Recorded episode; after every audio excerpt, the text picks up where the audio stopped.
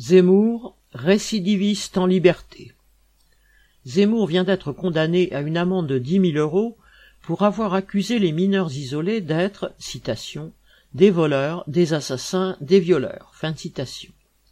Il avait déjà été condamné pour racisme en 2011 et 2018. C'est pourtant à ce triste personnage que des quotidiens ouvrent leurs colonnes et les chaînes de télévision offrent une audience depuis plus de dix ans.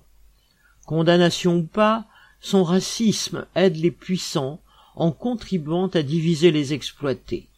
C'est le petit plus, entre guillemets, que Zemmour offre à la bourgeoisie pour servir aux besoins. A.D.